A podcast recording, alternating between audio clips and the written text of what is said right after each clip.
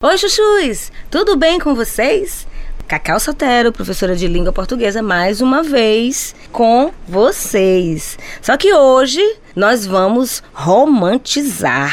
Quem gosta aí de romance? Quem é romântico? Essa palavra aí, né, nós usamos quando nós estamos apaixonados, quando tá, quando está, abre aspas, rolando um clima, não é assim?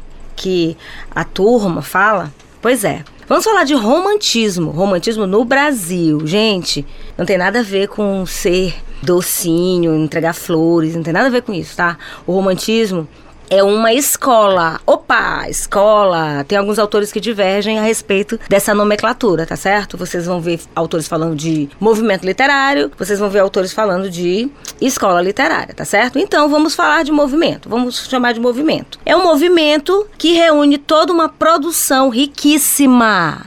Gente, riquíssima de textos poéticos, teatrais e romances em uma época muito interessante, muito bacana da nossa história, tá? Da nossa história literária. E é muito bom de se estudar. Venha comigo agora, certo? Então já sabe, quando se falar de romantismo, não tem nada a ver com esse ser romântico aí que a gente escuta. Então a gente já falou de denotação e conotação, então a palavra romantismo posso usá-la nesse sentido também. Mas este romantismo que eu estou falando agora não é esse. Vixe, ficou confuso, né?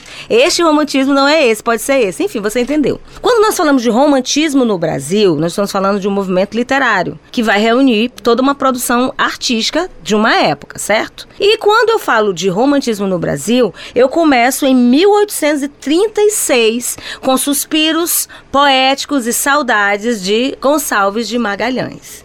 Ah, Cacau, tem que gravar a data. Gente, é importante.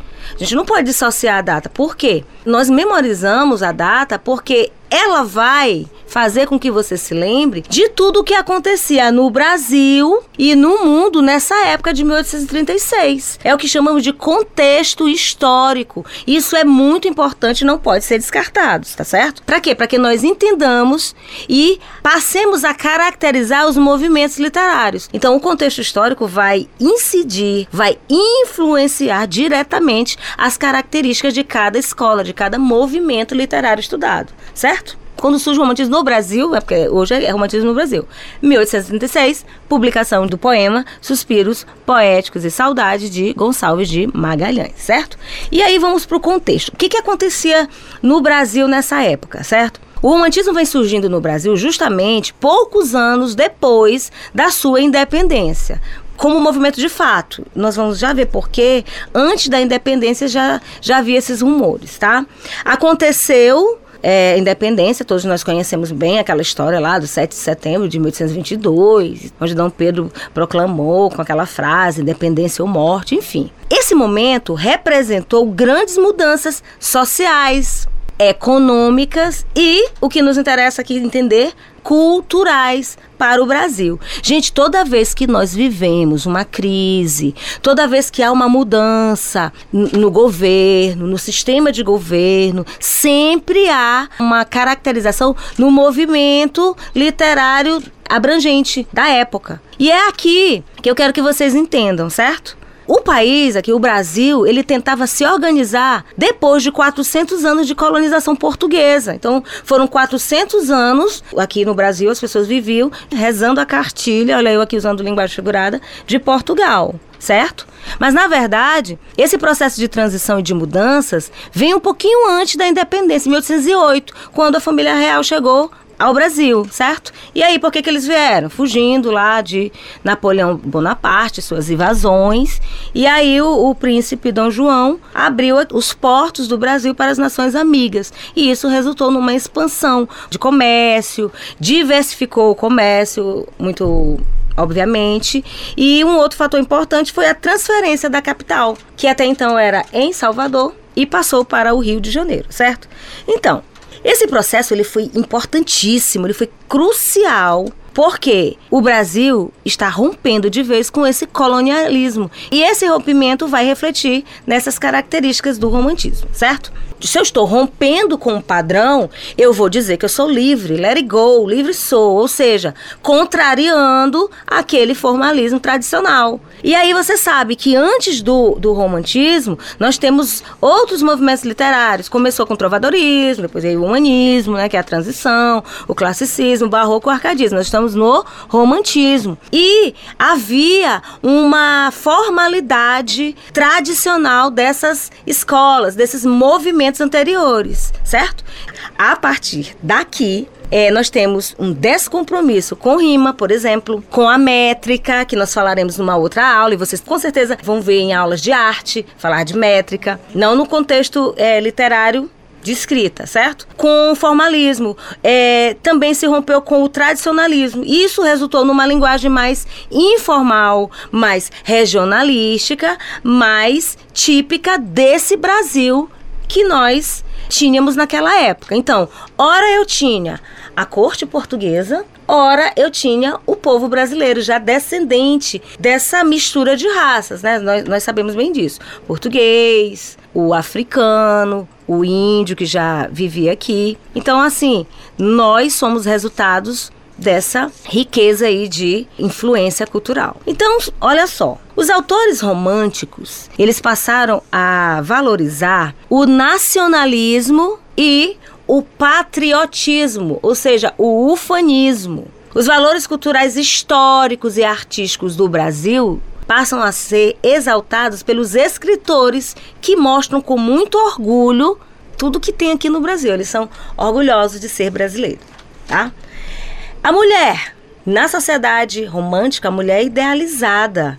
Ela é bela, pura. Principal coisa que ela possuía era isso: a beleza, a singeleza. Tá? Isso você tem que memorizar, tá? Idealização. Por que idealização, gente? Porque a gente imagina como que ela deveria ser e assim eu, eu escreveria a respeito, tá certo? Rompimento com formalismo, como eu já falei, rima. O, rima você já sabe, né? É, minha terra tem palmeiras, onde canta, sabe? Ah, as aves que aqui gorjeiam, não gorjeiam como lá. Então aqui eu tenho rima. É disso que eu tô falando. Ah, professor Cacau, mas aí você acabou de recitar um poema que tem rima. Sim, mas eu não era mais obrigada a escrever assim, entendeu? Essa que é a questão. A métrica também, é, ela era dispensada e a partir de agora há uma quebra, uma ruptura nessa influência de Portugal e eu tenho agora uma linguagem mais direta, mais coloquial. Tá? Sentimentalismo exacerbado, exagerado, supervalorização das emoções, tá? O autor coloca ali tudo que ele sente dentro de si, obviamente, isso aqui ele sente, né, gente? Eu estou sendo redundante aqui, olha só, usando aqui recursos para que vocês compreendam. Ele se apresenta opostos, né, vamos dizer assim, ao pensamento racional e objetivo. Então, a conotação aqui tá com tudo. Religiosidade, que é o oposto do racionalismo, certo? Desconsideravam valores religiosos, então, aqui existe uma preocupação em se apegar aos valores cristãos, certo? A religiosidade, que é o ponto oposto do racionalismo, que desconsiderava os valores religiosos, certo? Aqui passa a ser uma preocupação em se apegar de novo aos valores cristãos, certo? E o desejo de fugir do cotidiano, que a gente chama de evasão, escapismo, fuga da realidade e dos sofrimentos que o ambiente idealizado apresenta, tá certo? Gente, o romantismo no Brasil se divide em três momentos, que são também chamados de três gerações, tá? A primeira geração, a segunda e a terceira, tá? A primeira geração, ela é chamada de nacionalista, nós falaremos isso em outra aula, também de indianista, porque depois da independência do Brasil, a literatura foi buscar foco em temas mais nacionais que tivessem relacionado a um sentimento patriótico. E essa nova nação estava sendo construída dessa forma. Ela teve como características principais o indianismo, né? Além do nacionalismo, o indianismo, temas mais explorados pelos escritores. E nesse momento, essa natureza, esse sentimentalismo, essa religiosidade que nós já falamos, esse ufanismo, eles estão bem evidentes, bem presentes nessas produções românticas, certo? Valorização da cultura, da história de um país, das tradições, aquilo que era feito pelo povo, né, tradições populares, estiveram muito presentes nessa primeira fase. E esse indianismo, gente, que nós falamos, é expresso em uma das buscas aos temas nacionais, tá? É nacionalismo, ufanismo. Nesse contexto, o índio é tido como o herói, tá bom? Então, é, eu vou falar mais uma vez ainda em outra aula, tem a segunda geração, que é conhecida como a geração do mal do século, e aí a gente também tem a terceira geração, que é chamada de geração da, do Condoreira, tá? Caracterizada pela poesia é, libertária e social, um período associado ao condor, que é um pássaro, e a gente vai falar isso em outras aulas. O que, que eu quero que vocês entendam? O que, o que, que o romanismo é uma escola literária, é uma escola que veio romper com os padrões clássicos, os padrões clássicos, por quê? Porque o arcadismo é a volta do do classicismo é, vem romper com esses padrões, é, vem ser mais despojados, mais é, voltados para o que é popular e uma linguagem conotativa, idealizada, mulher pura, é bela, e é isso que nós temos que memorizar quando falarmos de romantismo. Dissociando o conceito desse romantismo que as pessoas falam aí no Dia dos Namorados, no Dia da Mulher, etc., das flores, etc. e tal. Tá certo? Então foi muito bom ficar com vocês hoje falando de romantismo. E é um assunto que eu continuarei numa aula seguinte, tá certo? Eu vou ficando por aqui. E eu vou fazer aquela minha pergunta.